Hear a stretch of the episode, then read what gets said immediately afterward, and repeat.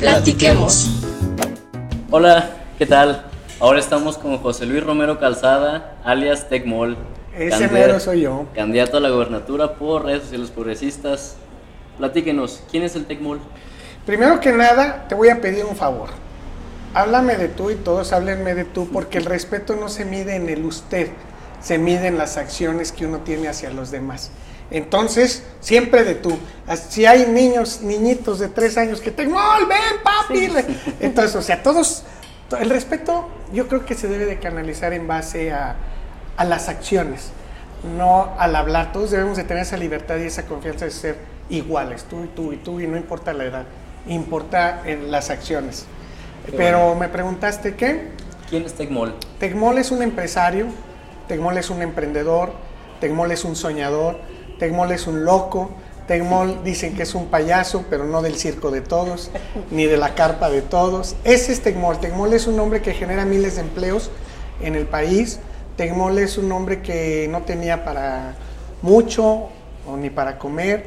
Tecmol es un hombre que a los 21 años de edad, por no tener para salvarle la vida a su hija, eh, agarró 1.500 pesos, yo hacía bloques, y de un cliente, y pues le salvé la vida a mi hija, pero no pude, no pude pagarle al señor rápidamente, me demandó, me metieron a la cárcel en Salinas a los 21 años de edad por decidir, por 1.500 pesitos, y de ahorita, actuales. Y entonces, nada. Eh, nada. Y Tecmol, pues fue a la cárcel, aprendió muchas cosas, tuve que pagar 3 a 1 a la edad de 21 años. Y Tecmol es un hombre que lucha por sus sueños, Tecmol es un hombre que siempre ha creído en él, que se empodera él solo. Cuando estaba gordito me veía en el espejo y me veía guapo. Hoy estoy delgado y me veo igual de guapo. O sea, Tecmol se ama a sí mismo, Tecmol cree en él mismo y Tecmol cree en la gente. Tecmol cree en las personas, Tecmol es un, es un güey soñador, loco y soñador. Muy Qué bien, padre. qué padre. Y ahorita que dijiste que eras empresario, quisiera saber cómo fue que te empezó a interesar la política y que te empezaste a involucrar.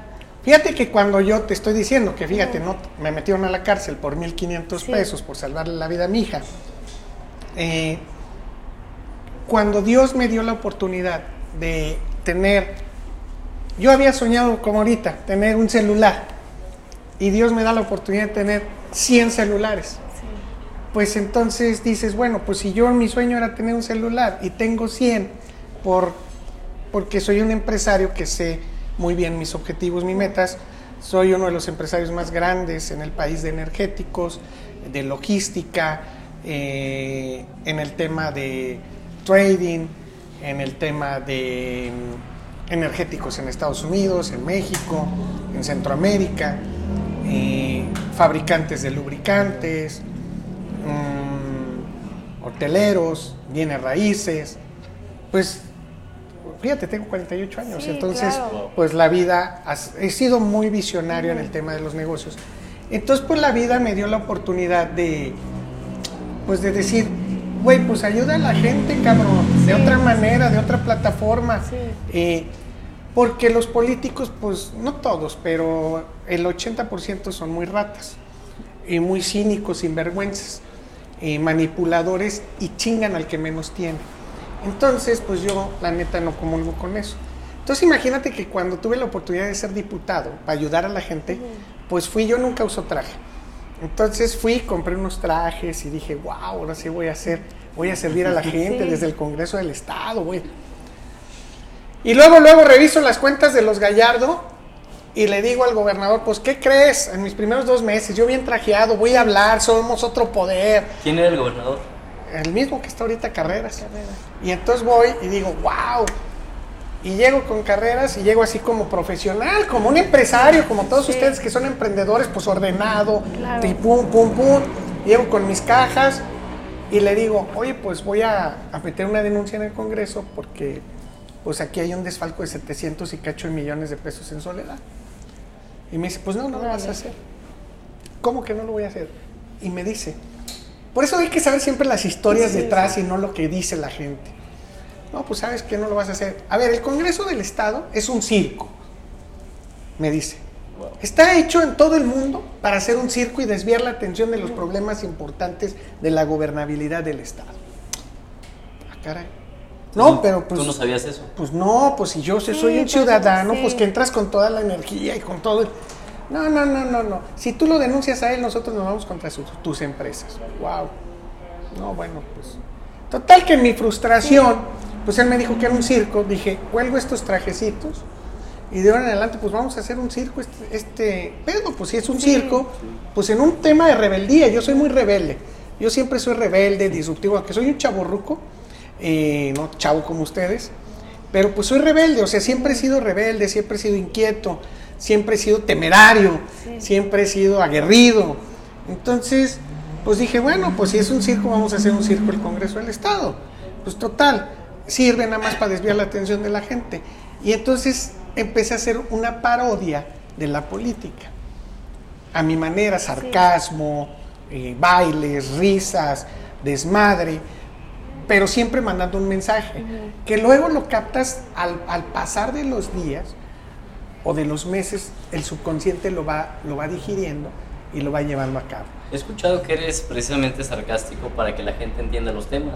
Claro, porque la gente, imagínate, nunca en tu vida, si preguntas jamás en tu vida, o le puedes preguntar a tus papás, ustedes a sus papás, nunca has oído a un candidato a gobernador que le diga pendeja a la gente.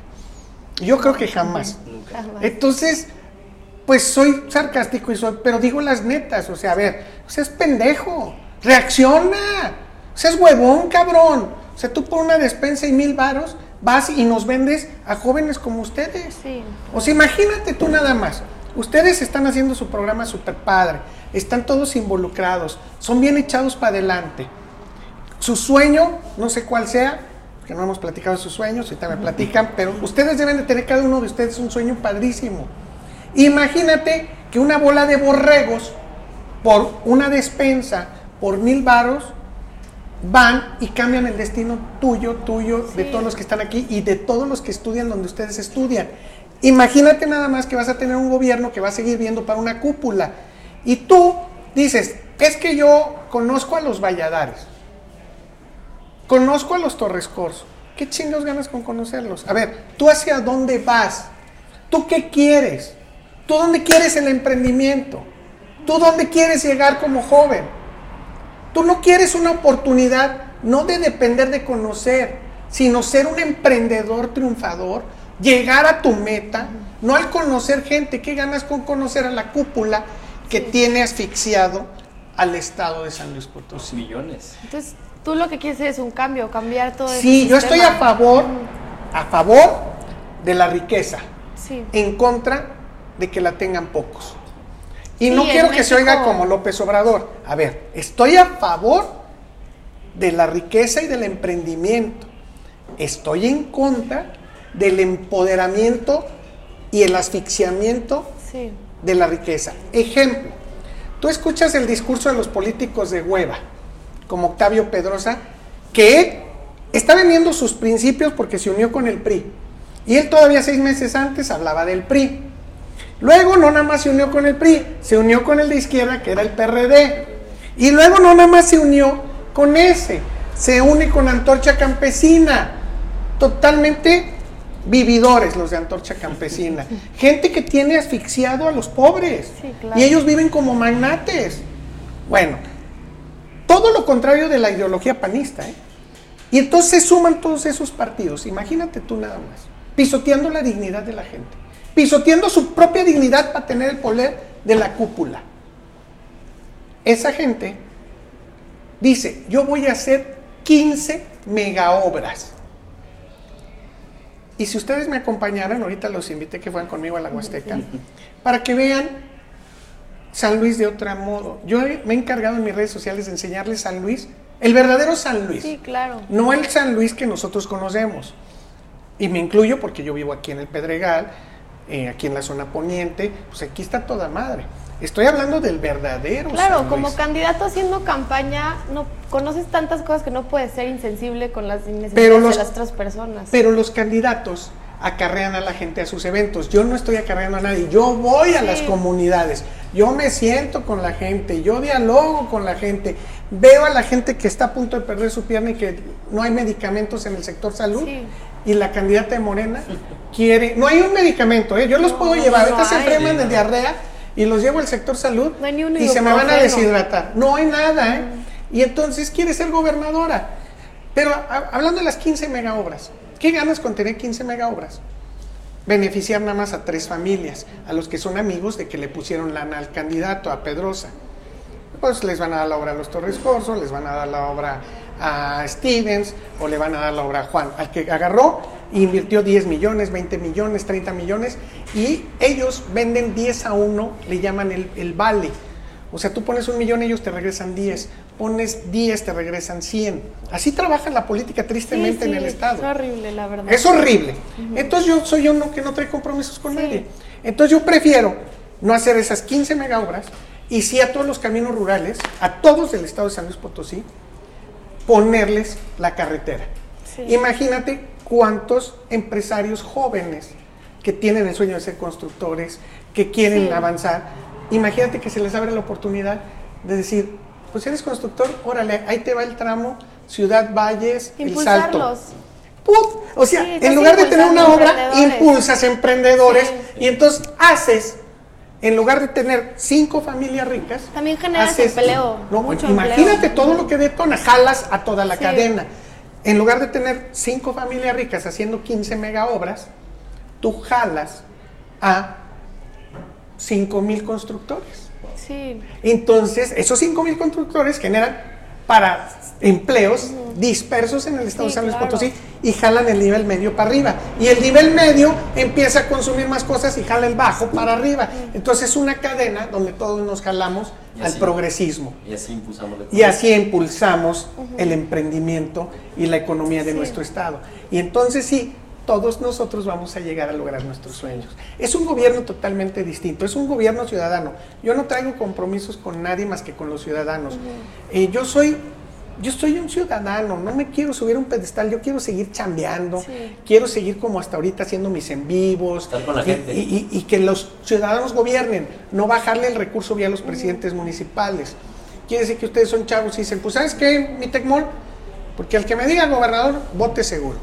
Tecmol o José Luis. Sí. Cambiar toda esa inercia. A ver, mi Tecmol, eh, fíjate que aquí en el TEC nos hace falta, es un decir, el emprendimiento y queremos invertir en este proyecto porque va a detonar el conocimiento para pa, pa, pa, y queremos traer un especialista.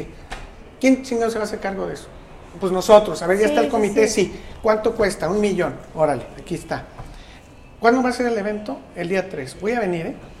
Si no lo hacen Sí. como me lo dijeron aquí, traigo, yo los voy a denunciar en un en vivo que todavía están jóvenes y ya son ratas. Sí. Sí me explico, o sea, va a ser algo muy ciudadano. Voy a una colonia y que me digan, es que Tecmol, queremos la luz y que el presidente municipal, órale, ¿cuánto cuesta la luz? A ver el proyecto, pon, aquí está la lana. Ustedes vienen aquí, ¿verdad? Ustedes resuelvan el problema. Yo regreso a evidenciarlo, si lo hicieron o no lo hicieron, públicamente. O sea, va a ser un Wow. gobierno ciudadano. Nunca se ha hecho eso. Nunca en la vida, ni existe ni en ninguna parte del mundo. Sí.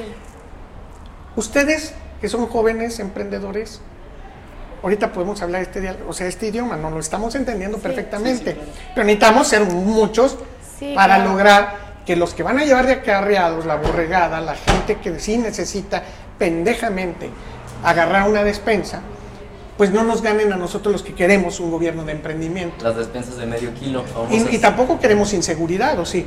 Queremos estar así como estamos tranquilos. O sea, no queremos tener miedo. Entonces, si no queremos tener miedo, por eso mi eslogan es, hagamos todo mal. Sí, es lo que le iba a preguntar. Te iba a preguntar. Te iba a preguntar, perdón. Porque cuéntanos acerca de tu eslogan. ¿Por qué Hagamos todo mal? Porque cuando dicen que las cosas las hacen bien, hoy en el sector salud no hay ni un medicamento. Pero si tú le preguntas al gobernador, oye, ¿y cómo está el sector salud? Padrísimo, somos Sí. pioneros y somos el número uno. Sí. Cuando dicen que en el sector salud todo está bien, digo, cuando dicen que las, las cosas las hacen bien, hoy la inseguridad está con más de veintitantos muertos al día. Entonces mejor hagámoslo mal porque vivimos en un San Luis al revés. Sí, Entonces claro. pues hay que trabajar al revés. Y para que las cosas salgan bien. Por eso digo que hagamos las cosas mal. Hoy tenemos candidatos, la de Morena, pues imagínate, 25 años en el sector salud, no hay medicamentos, no hay nada, y todavía quiere ser gobernadora. Y todavía los morenistas, que mis respetos, porque cada quien puede tener una ideología. cada quien puede tener una religión y es respetable. La ideología y la fe se deben de respetar, pero imagínate que tú eres católico y que llegan y te ponen a un, a un en lugar de un, un padre, te meten un pastor, pues ya están pisoteando Sí. tu fe. O, algo viceversa. Entonces, así pasó en la política. Yo respeto la ideología de los de Morena, de los panistas, de los priistas, de los del PRD, de los gallardistas, pero de todos pisotearon su plataforma. Entonces, aquí tienen al Tecmol como una opción en la parte de arriba. A presidentes municipales voten por quien quieran, pero arriba podemos transformar San Luis Potosí, todos los chavos y todos, todos, absolutamente todos los sectores de San Luis, si nos atrevemos a algo rebelde, algo disruptivo, algo diferente, lo podemos lograr. Oye, Tecmol, una duda. Eras del PRI. Sí, era del PRI, ¿Y por qué ya no? porque fíjate que yo era del PRI, eh, yo amo la ideología del PRI todavía, ¿eh? o sea, su ideología es padrísima, si la leemos, eh, wow, es increíble. Pero al momento que se unió PAN, PRI, PRD, pisotearon mi dignidad. Y yo me sentí pisoteado, porque no, no, no- no tomaron en cuenta a nadie. Los partidos políticos los hace la militancia, los hace la base, no la cúpula. Y la cúpula se puso de acuerdo con cúpulas para seguir teniendo el poder y el control del dinero y lo de todas estas ¿Por qué familias se unieron? por el poder económico, para seguir las familias, las que te nombro, y así en cada municipio hay familias, tienen asfixiado al pueblo y es de donde viven con tanta riqueza. Esas familias, su mayor interés es tener el control del poder, tienen el poder económico, necesitan el poder, entonces financian a los políticos y como sabían que no les iba a alcanzar, entonces se unen y pisotean la dignidad de la militancia. Entonces yo, como la neta mi dignidad vale más que eso, pues decido retirarme del PRI.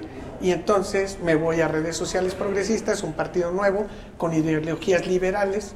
Yo creo que está de para todos nosotros, los que pensamos distinto, los que somos emprendedores, los que somos empresarios, los que somos progresistas.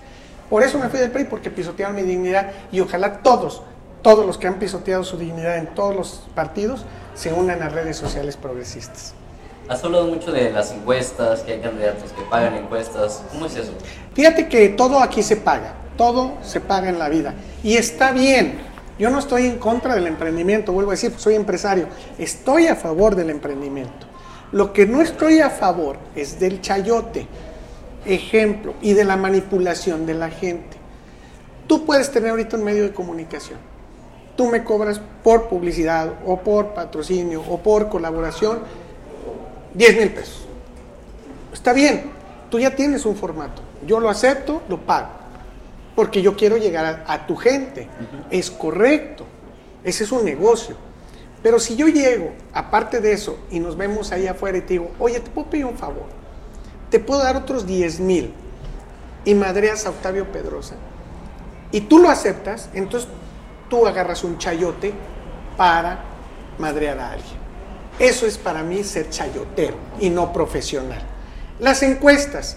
Las encuestas desde nivel nacional tienen un precio. A mí me las ofrecieron eh, desde que empecé mi campaña.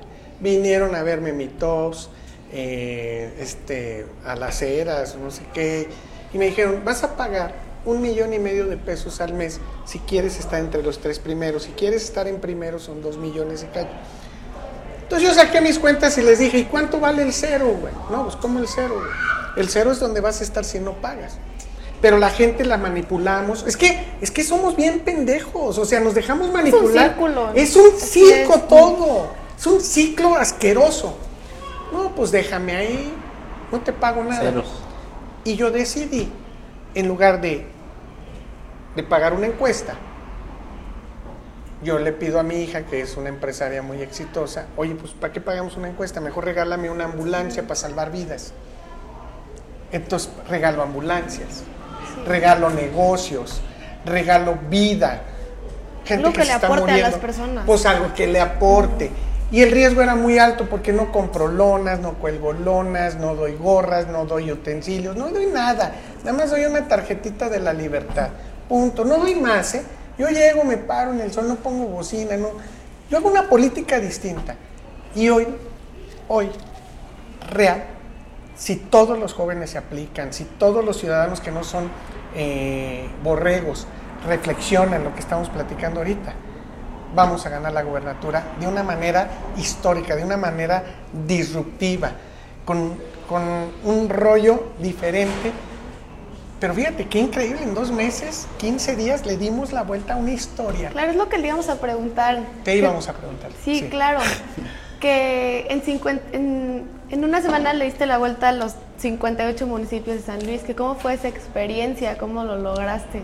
Pues con mucho Es esfuerzo. algo muy impresionante. Yo era así blanco como ustedes y mira, ya estoy moreno. Entonces, eh, ya estoy negrito. Pues ha sido mucho esfuerzo, con mucho corazón, con mucha pasión, creer en mí. El papalote lo traigo, puta, desde las 7 de la mañana pasan por mí y acabo a las 9 de la noche, luego me subo una, 8 de la noche, me subo una camioneta y todavía en la noche voy y visito lo que me va quedando eh, de pasadita. Y no pierdo tiempo, he bajado 6 kilos en campaña. En lugar de subir, bajé 6 kilos porque no pierdo ni un segundo en tratar de, o en algo que sea un confort para mí, sino al contrario. Pues ahí me como una papita, un, algo y, y avanzo y avanzo y avanzo y avanzo. Y a veces te mueves en transporte local o hasta pides ride. Y pido ride, pues sí, pues me, me, subo a la batea, pues tengo que vivir lo que vive la gente. O sea, me bajo en el helicóptero, por ejemplo, aquí, en una comunidad, pero decido dónde para luego vi vivir el camino y me, no me subo adelante, me voy atrás como se va la gente y siento lo que siente la gente y vivo porque es la única manera de concientizar, de ser diferente, de ser, de ser tú en un momento de una decisión. Oye, ahorita que tomas, eh, bueno, el tema del helicóptero, muchos te han criticado que el helicóptero, que por qué no helicóptero. Platícanos por qué. Pues porque yo soy empresario, o sea, cada quien con su lana hace lo que quiere. Lo que quiere. O sea, si tú tienes lana y ahorita quieres comerte y chuparte aquí una de Moet, pues chingate una. Y si yo tengo más lana y me puedo chingar 10, pues me chingo 10. Punto. ¿Y a quién le afecta si me tomo 10 o no? A nadie. Es una percepción errónea. A mí el partido me dio 501 mil pesos para mi campaña. 501 mil pesos. O sea, nada. Nada, cero. Nada, cero. Y luego la gente todavía cínica, ah, pero con nuestros impuestos y que la chingada. No mames, o sea, 500 mil pesos no sirve para nada para una campaña de gobernador. Entonces, eh, como esos de ciudadanos observando que otro aborregadas, otros manipuladores que dicen, no, pues es que el Tecmol eh, se robó del Congreso. Fíjate, hasta son tontos y la gente, un legislador nunca maneja recursos. Nunca. Y dicen que yo prometí darle a una gente, si yo acepté pagar eso ante, que ya me tenían cansado y no quería un pleito. Yo no manejo recursos, yo decía a la Jucopo darle un apoyo a él, pero también son apoyos muy pequeños. Total, que me decían, oye, que te robaste 50 mil pesos del Congreso. Bueno, pues entonces vamos a vender los tenis de mi esposa, uno de los tenis que tenga para pagar. O sea, le voy a perder 3 a 1, ni pedo. O sea, a ver, no es el tema. O sea, yo soy un empresario, nuestras empresas son muy fuertes. ¿Cómo yo me voy a robar 50 mil, 100 mil, 200 mil, 300 mil, 500 mil, un millón? O sea, no, cuando fui y di techados como diputado de mi dinero de 3 millones, regalaba laptops de millones de pesos. O sea, son esos que se llaman ciudadanos y ojalá ustedes que nos ven y que nos escuchan nunca se vayan a convertir en eso. Ciudadanos manipuladores que nada más andan viendo sus intereses. Esos no madrean a Gallardo. ¿Por qué no madrean a Gallardo? Porque le tienen miedo. Madrean a los que somos ciudadanos decentes. Madrean a los que creen que pueden ser vulnerables. Pero no madrean a los que saben que les puede costar otra cosa, ¿verdad? Claro. Entonces, son, son gente abusiva, son... Pero el helicóptero, volviendo al helicóptero, a ver, ¿qué? ¿A quién le afecta? ¿Quién lo paga? O sea, a nadie. Si no gasto en eventos, si no gasto en nada, Despensa. pues cada quien invierte su dinero en lo que quiere. Como si yo te critico, oye, ¿por qué tienes una Nokia? ¿O qué marca es eso? Nikon. Nikon. Ah, una Nikon. ¿Y por qué no tienes una X? Canon. Canon, que es más barata. ¿Por qué? ¿Por, por qué? O sea, te queda poco porque eres fifí o qué chingados. Vas a decir, este güey, ¿qué le pasa a este cabrón? ¿Cuánto le costó? O sea, se es la pura lógica, ¿no? Entonces, ¿ustedes por qué? Porque son curros, tienen Nikon. Ustedes deben de ser del pueblo, no marchen, ¿por qué no tienen una? Sí, sí, sí. Vas a decir, bueno, este güey está zafado, o sea, este, ¿qué le pasa? güey? ¿Cuánto le puso? Sí, me así, explico. Sí, sí, como sí. en conclusión, en resumen, ¿qué es lo que tu gobierno le ofrecería a San Luis Potosí? Porque ya hablamos de varios temas, pero así como en puntos importantes. Salud, no hacer hospitales, ni uno. Ampliación en dos hospitales, nada más en uno de Porque cuenten especialidades. con las medicinas necesarias. Es que, a ver, imagínate, yo te digo que voy a hacer 15 hospitales, como lo dice el candidato del Verde, 15 hospitales, donde va a beneficiar a 15 Pero ni siquiera empresarios. un hospital tiene medicinas Pero ni, no, necesarias. no, deje, espérate del hospital, no, no te vayas tan grande, a ver, te excediste. No, una clínica de un pueblo no tiene ni un medicamento, no tiene enfermeras ni doctores.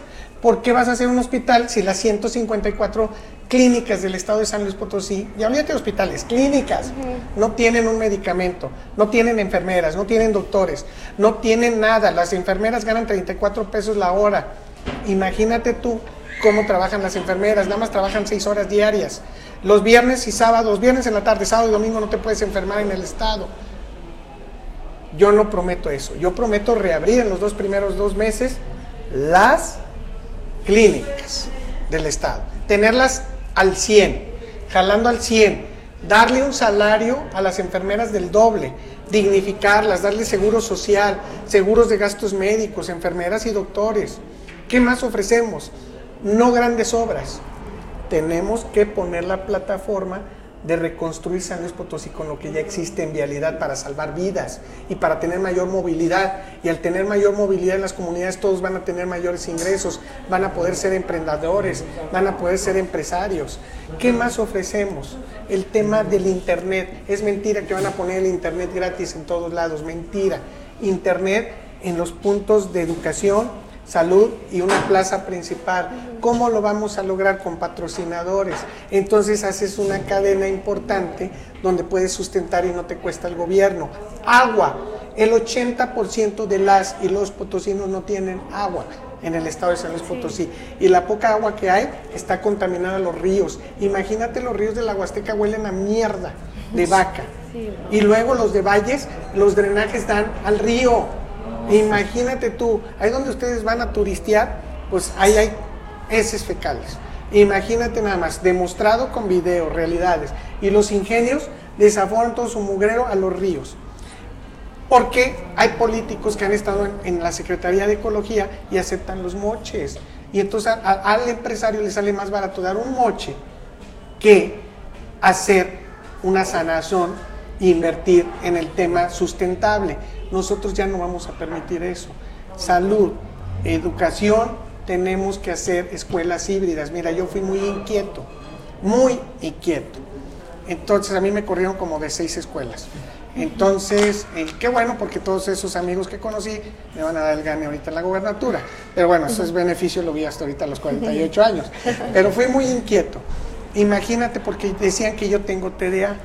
Entonces, al tener TDA, hoy sé que se llama TDA. Antes me daban mis chingazos mi papá.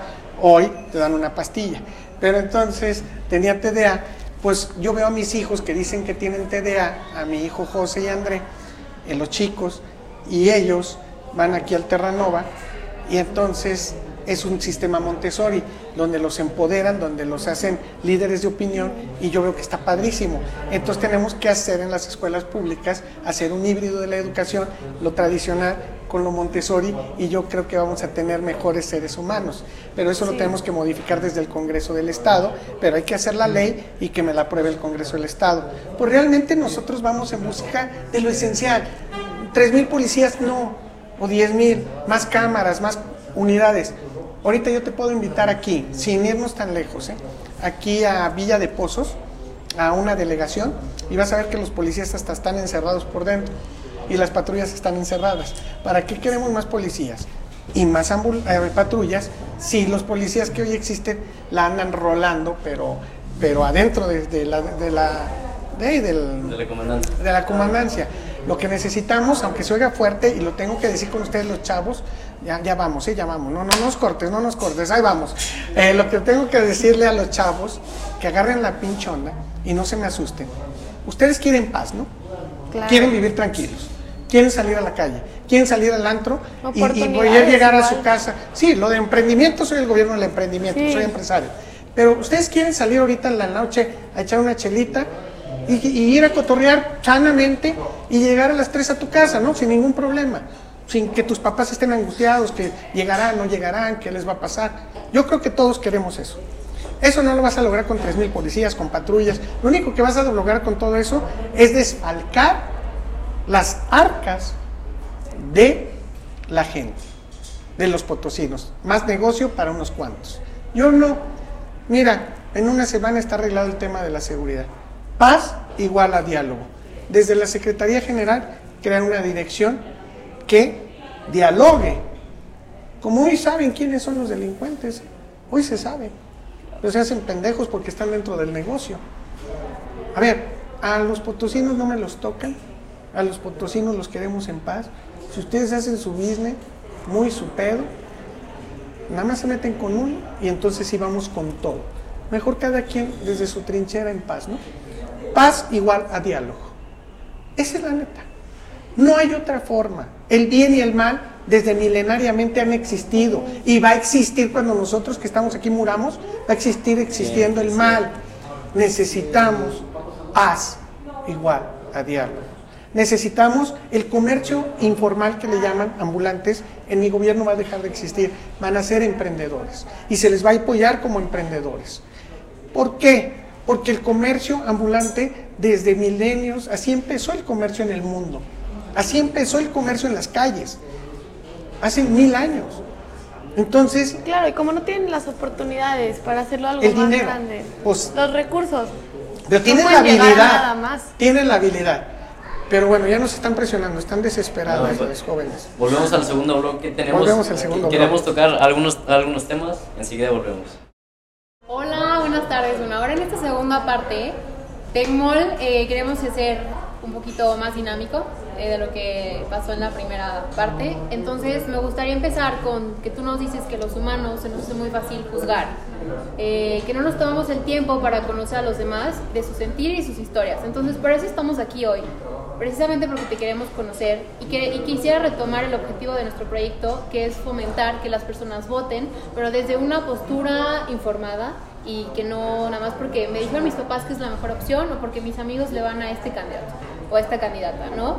Entonces, este, como nuestro enfoque es que conocerte a ti, quisiéramos olvidar un poquito a los demás candidatos y pues saber quién eres, o sea, ya nos platicaste en la primera etapa, pero pues quisiera también agradecerte por estar aquí hoy y por darnos la oportunidad. Pero bueno, ayer que estaba haciendo toda mi investigación, este, documentando un poquito sobre ti, así, a mí personalmente quisiera empezar también porque me llamó muchísimo la atención todo lo que menciona relacionado al bullying. Entonces te pregunto esto porque es un tema que muchas personas nos interesa, a muchas personas cercanas les puede, les puede haber pasado, entonces quería saber qué opinas al respecto y para tu gobierno tienes alguna propuesta relacionada al tema del bullying. Sí, definitivamente es lo que te estoy, dije en el segmento anterior. Escuelas híbridas. El bullying regularmente surge cuando alguien es distinto o alguien no está empoderado y entonces todos se cargan por las frustraciones y traumas que tenemos desde nuestra niñez. Entonces desde niños vamos teniendo frustraciones, traumas y en nuestro hogar vemos violencia, es que todo está encadenado una cosa con la otra. Entonces, no puedes que el político te diga, no, yo sobre el bullying tengo, esto es una mentira. A ver, tenemos que cambiar todo el sistema, toda la plataforma desde abajo. El bullying existe en base a el maltrato que hay en el hogar o nuestro mal sentir con las personas. Entonces, pues necesitamos hacer una escuela distinta, unas escuelas híbridas. Necesitamos empoderar a los jóvenes. ¿Cómo lo vamos a lograr? Con capacitaciones, con cursos, con talleres, con gente externa y cada semana pagando a, a- conferencistas, a gente que se dedique y que sea especialista en el trato de la autoestima de los seres humanos. Ahí es donde vamos a atacar. Ok, me gusta porque yo considero que una buena preparación desde que somos pequeños es vital para poderte desarrollar después en ámbitos profesionales y en general pues en tu vida. Entonces, tomando en cuenta que uno de los aspectos más importantes para las y los niños es ir a la escuela, quisiéramos saber qué propuestas de valor y obviamente de mejora tienes para fomentar esta, o sea, para mejorar la educación en San Luis Potosí, desde la escuela básica, o sea, que es primaria, hasta media superior, nosotros que estamos en universidad. Tenemos que, desde la básica, tenemos que, vuelvo a repetir, las escuelas híbridas, el empoderamiento de los niños. ¿Qué quieres decir con híbridas? Eh, eh, híbridas hablo de mezclar el sistema tradicional con el Montessori. Entonces ahí vamos a cambiar totalmente la percepción de las personas y el ámbito de las personas en el tema educativo y vamos a hacer a los niños más empoderados. Posteriormente debemos de meterlos ya no el deporte usarlo como, ay, esta clase de educación física, qué hueva. No, debemos de llevarlos a ser atletas, hasta si se puede alto rendimiento y con eso vamos a lograr tener a los niños fortaleciendo su espíritu y su lucha de, por la vida en un tenor de competencia. O sea, la apuestas al deporte. Al deporte, a, la cultura. Debemos de meter más, más tema cultural dentro de las escuelas desde niños para que también vayamos siendo más profesionales en el tema de lo que sucede en nuestro entorno, nuestras habilidades, para que con eso no cualquiera nos vaya y nos engañe.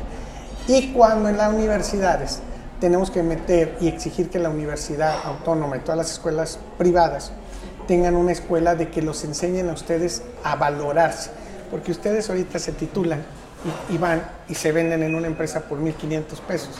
Y no importa que hayas salido del TEC de Monterrey, no te sabes vender no sabes vender tu gran capacidad, tu gran esfuerzo. Entonces tú llegas chiquita. Necesitamos empoderarlos para que sepan cuánto valen en realidad y cuánto generan ustedes como ya como titulados. Necesitamos meter una materia donde los empoderen también en el, en el ustedes, en el cómo ustedes valen para todas las personas. ¿Pero crees que las escuelas privadas y públicas estén dispuestas a hacer algún tipo de sinergia o cómo Tenemos que hacer, porque tú recuerdas que el, parte del ingreso hacia la Universidad Autónoma de San Luis Potosí es del gobierno. Entonces, pues desde el gobierno puedes presionar para que incluya ese tipo de materia, para que sea fundamental. Mira, todos los chavos dicen, no tienes experiencia y vas a ganar 1.500 pesos. Y así te traen y luego te suben a 2.000, 2.500, 3.000 hasta que tú te traumas. A ver, necesitamos que ya salgan empoderados. Sí, cuando hay chavos que tienen hacen la chamba que unos profesionales de 20 pues años ya Y los profesionales acá en la peda en el restaurante comiendo y ustedes apasionados en el tema. Y es un ciclo de nunca acabar. Tenemos que acabar con los ciclos desde el modo educativo. Esa es una de base, base claro. Todo, Es que bueno que tengas ahí un ojo en la educación, yo sí creo que es lo más importante, las bases de todo. Pero a mí si quieres alguna pregunta. Sí, este, bueno, con esto de las propuestas, me gustaría saber cuál es la propuesta con la que más te emociona trabajar. O sea, cuál es la que dices, la quiero cumplir y la quiero realizar sobre todas las otras. Aunque todas son importantes, una que en específico te tenga así como... El Centro Potosino del Emprendimiento. Centro Potosino del Emprendimiento es para para hacer San Luis Potosí el estado del emprendimiento en el país. La casa, la casa esta, ahí donde vive el gobernador, la vamos a convertir en el centro potosino del emprendimiento. Como una incubadora. Como una incubadora. Ah, bueno, pues ah, ustedes que llevan eso en el TEC, es como una incubadora de negocios. Hace cuenta, lo que ustedes conocen por una incubadora, para todos los potosinos va a ser el centro potosino del emprendimiento. O sea, yo puedo llegar con mi idea y ahí va a haber programas que me ayuden a poder... Desde financieros, a fondo perdido, hasta llevarte de la mano al éxito de tu negocio. Entonces, no importa la edad que tengas, lo que importa es que tengas la idea, la capacidad y la planeación de a dónde quieres llegar. No importa que seas, que hagas monitos, no importa que hagas llaveros, no importa que hagas manteles. Esto es ser emprendedor. Hay que llevarlo al negocio, hay que llevarlo al extranjero, hay que llevarlo a Europa, hay que tener la incubadora, que es el Centro Potosino del Emprendimiento, para llevar y en las cuatro regiones, porque cada región tiene su vocación, una vocación distinta. Pues tenemos que llevar desde el Centro Potosino del Emprendimiento en las cuatro regiones el empoderamiento empresarial para todos en el estado de San Luis Potosí. ¿Y cómo nos definirías, o sea, qué significa para ti emprender? Emprender es buscar tu sueño. Emprender es dar un paso más allá en tus habilidades. Emprender es tener autonomía económica. Emprender es tener la paz y la tranquilidad monetaria para que tu nueva generación pueda tener un futuro mejor que el que tú tuviste. Porque me tocó ver un video de un chavo que había perdido creo que el brazo, la pierna y así. Este, triste situación, pero la verdad es que digo, a mí en la escuela, como tú dices, nos enseñan que pues obviamente hay que constituir esa empresa. Entonces sí se me hizo un poco alarmante y preocupante al momento que dices emprender y que emprender sea un puesto de tacos. Entonces siento que si yo veo que yo quiero emprender, pero veo que hay muchísimas trabas, o sea, en cuestión de pagar impuestos y así, entonces no crees que al contrario estés fomentando esta parte del asistencialismo y la economía informal? No, hombre, al contrario Imagínate, tú hoy, porque no lo viviste, yo creo que tú ahí le hubieras dado hasta 3 mil pesos o lo que trajeras en la bolsa. Y ahí sí estaría mal, así, ahí sí es una... Así, Asistencialismo. ahí sí. Lo que yo hice, hoy ese, ese joven que se llama... Eh, ¿Cómo se llama? Jairo. Hoy, para si tú te quieres echar unos tacos con Jairo, tardas media hora para que te atienda. Hoy Jairo, después de hace un mes y cacho, ya tiene su prótesis, con su propio esfuerzo. Hoy Jairo, a 19 años de edad que tiene, ya le puede dar a su familia un sueño cumplido, que es informal, que está en su casa. Pues sí, lo es, pero la vida no tiene precio y la dignidad de la gente tampoco. Jairo hoy no va a aceptar una despensa, Jairo hoy no va a aceptar una dádiva y gracias a que yo le di eso, tú tienes una gran posibilidad de tener un San Luis distinto. Porque si no, tú tendrías una posibilidad de tener un San Luis en desgracia. Pues sí, o sea, es como tratar Porque Jairo influye en, en ti. No, en ti. Porque si Jairo es de la borregada, tú puedes tener un estado, un narcoestado. Si Jairo se equivoca, todos estamos encadenados en San Luis Potosí, todos dependemos unos de otros.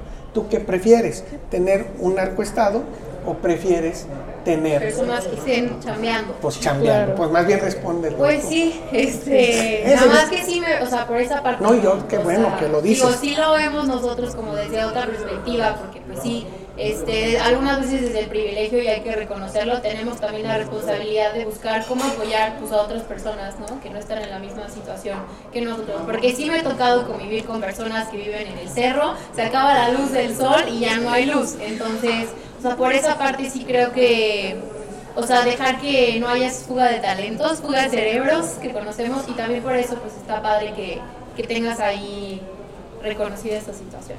Entonces, Miss, ¿tienes otra pregunta? Bueno, a mí me gustaría preguntarte sobre nuestra hermosa Huasteca Potosina, que escuché que va a seguir mañana. Este, me gustaría saber. Ya nos está invitando. Ya está, sí. Claro. me encantaría saber este, qué apoyo se le van a dar a todas estas personas que se encuentran en, pues, en una situación más complicada, todas estas empresas que surgen en la Huasteca, desde el turismo hasta pues, Sí, ahora sí las empresas. sectores. Te voy a decir una cosa, el 60% de la gente que ahora que ganemos la, gober- la gubernatura, el 60% van a ser maestros. En el gabinete en piso 1, 2 y 3 conmigo. Eh, número 2, va a haber mucho joven. Hoy mi compromiso es con las ustedes, no con ustedes dos, con ustedes los ciudadanos. Yo no traigo compromisos personales. Entonces quiere decir que hasta cualquiera de los que están aquí puede estar dentro del gobierno en una plataforma interesante, porque va a ser un absorcio y vamos a tener eh, eh, una contratación de personal. ¿Qué vamos a hacer en la Huasteca Potosina? El 60% del recurso del Estado de San Luis Potosí se va a ir a la Huasteca Potosina. ¿Por qué y cómo? Porque para mí los huastecos hoy necesitan darle una reingeniería, porque ellos han confiado por muchos, muchos años en personas que se han equivocado.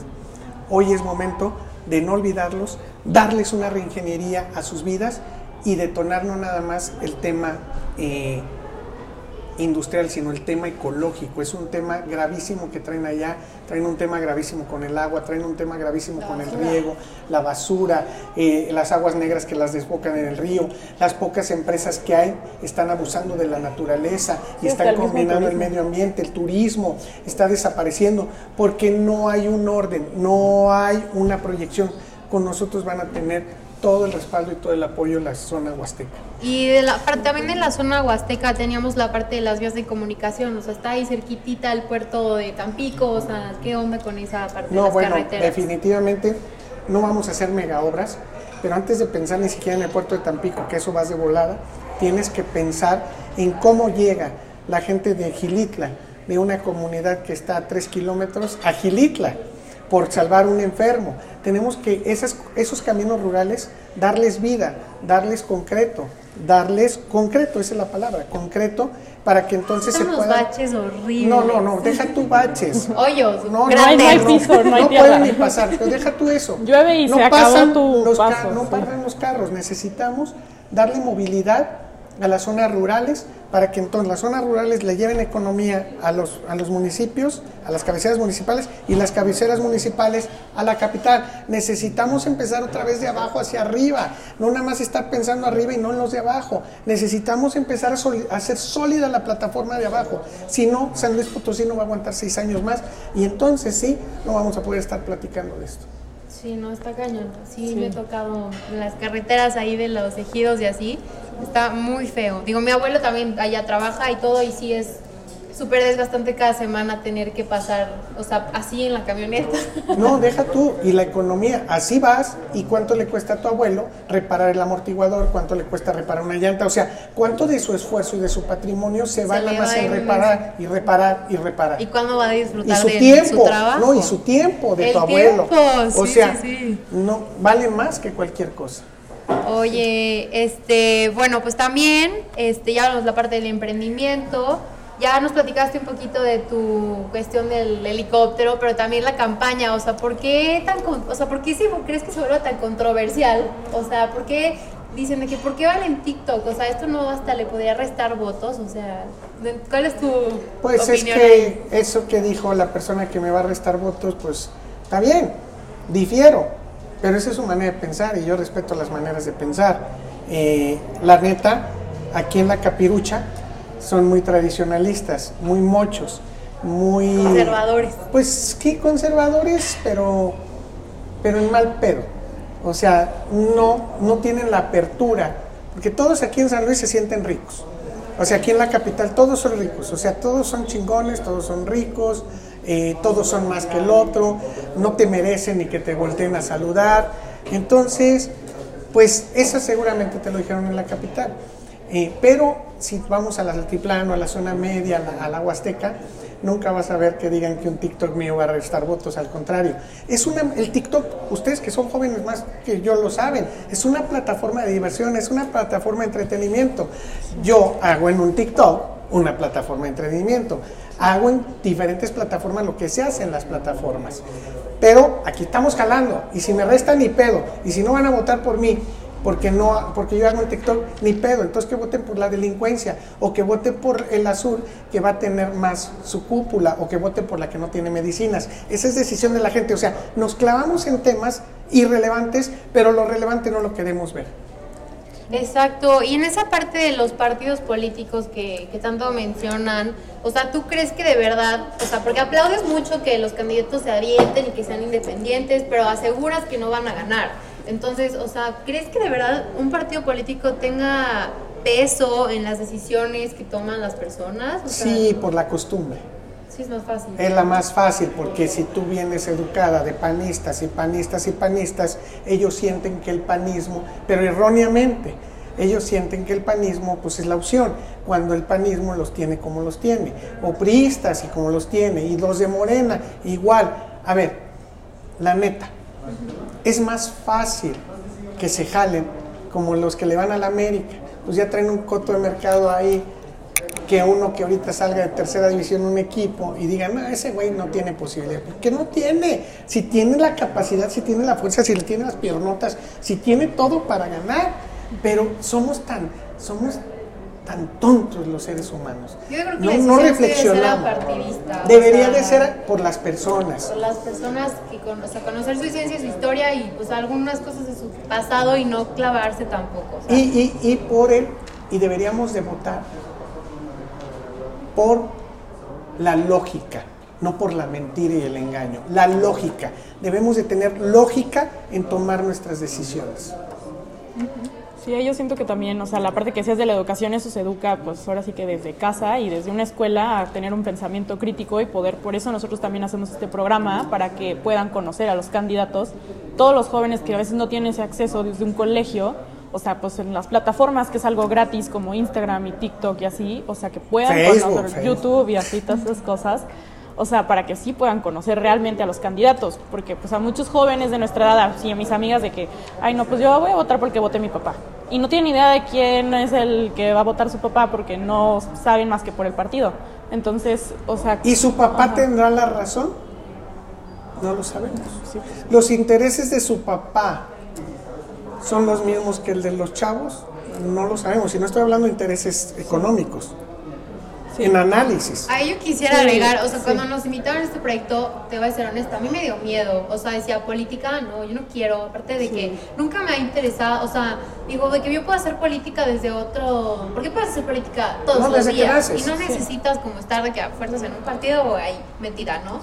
Pero, pues te digo, me daba miedo, entonces por esa parte dije, y luego yo en dos años, pues ya me voy a haber graduado, y digo, ¿y con quién quiero pues estarme después queriendo hacer alguna alianza o así? Entonces, pues me toca involucrarme y no solo ir a votar porque sí, o sea, sino sí tener argumentos. Y entonces ahí va este, la pregunta, o sea, ¿qué le dirías a todos esos jóvenes que no se involucran en la política por miedo, por flojera, porque no les importa? Que todos hacemos política desde que todos somos niños, desde que todos tenemos dos años, hacemos política desde los dos años. ¿Y cómo hace la política? Pues cuando haces el berrinche, estás tanteando a tu papá que quieres ese dulce y te lo da, cede tantito, no cede. Ya estás haciendo política para obtener un beneficio que andas buscando. La política es parte de nuestra vida, es parte de nuestro actuar día a día. Sí, Lo que tenemos que hacer es ser más bien responsables en el tema de a quienes estamos dispuestos a elegir de nuestros empleados para cambiar la historia de nuestras vidas. Sí estaba viendo que los jóvenes representamos casi el 30% del padrón electoral, o sea, nosotros te- casi casi que tomamos una decisión muy contundente ahí. Y en la elección del 2018 solamente el 55% de este 29% votó. Entonces estás hablando que estabas dejando la decisión para personas que ya no van a ser, o sea, que no están emprendiendo, que no están apenas for- este, formando pues su futuro, lo que quieren hacer. Entonces yo creo que sí es súper importante que nos involucremos. Y... ¿Tú qué quieres hacer de tu vida? Digo, Es- tú eres la que me entrevista, pero yo nada más para ponerte un ejemplo. No, pues obviamente yo si me veo pues, con mi negocio, me gustaría muchísimo tener, ay, pues las herramientas para poder seguir fomentando ¿Qué la negocio? educación. Es complicado todavía, sigo estudiando mi carrera de No, pero- negocios pero yo- internacionales. Aunque negocios internacionales. A ti te conviene tener un gobierno que esté dando despensas, dinero, para que ellos se enriquezcan, o te conviene tener, a ti ya, así de jovencita, o tener un gobierno emprendedor que esté generando emprendimiento constante y trayendo empresas transnacionales a las cuatro regiones y esté abriendo plataformas para que todos podamos detonar negocios. ¿Qué prefieres? No, pues obviamente. Pues entonces si no vas y votas por el Tecmol te vas a equivocar. ¿Luis, quieres agregar algo antes de terminar No, esta todo- parte? no. ¿Nada más? sí, ok. nada más. Bueno, para finalizar, eh, te pido que seas lo más honesto posible. Estoy viendo a los ojos. y si es necesario, te tomes unos segundos para reflexionar la pregunta, que es la siguiente. ¿De verdad crees que José Luis Romero, el Tecmol, puede llegar a representar a todo el estado de San Luis Potosí con todo lo que implica estar liderando a tantas personas? Sí, claro. Te puedes tomar unos segundos. No, es que te la voy a contestar como es. Sí, ¿por qué? Porque no, uso máscaras. Yo soy José Luis Romero, yo soy el Tecmol. Yo tengo mil defectos, mil, Todos, todos porque soy un ser humano. Pero esos grandes defectos, tengo una virtud, tengo humildad para hacer un autoanálisis en la noche de las críticas, sugerencias y al día siguiente despertar con humildad y ser un mejor ciudadano, ir en la búsqueda del objetivo. Ya con eso, aparte de ser un extraordinario administrador y gestor, podemos transformar San Luis Potosí juntos. No voy a dejar de ser alegre, no voy a dejar de bailar, no voy a dejar de ser disruptivo, pero sí voy a transformar la vida de cada uno de los potosinos, porque hay algo muy importante, tengo la pasión de hacerlo y no la necesidad de quedarme con algo tuyo o de tu familia. Ok, yo creo que esta pregunta la puedes hacer todos los días.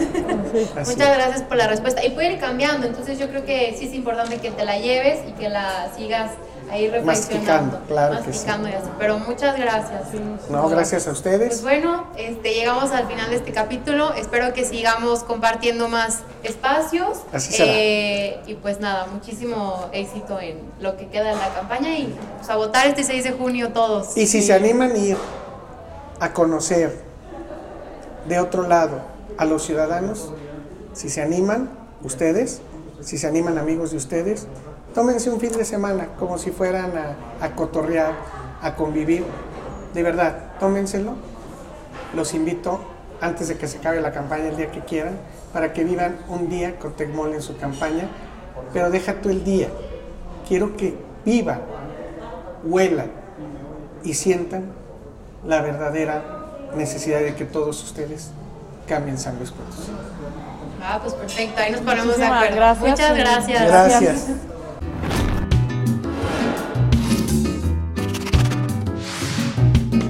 Platiquemos.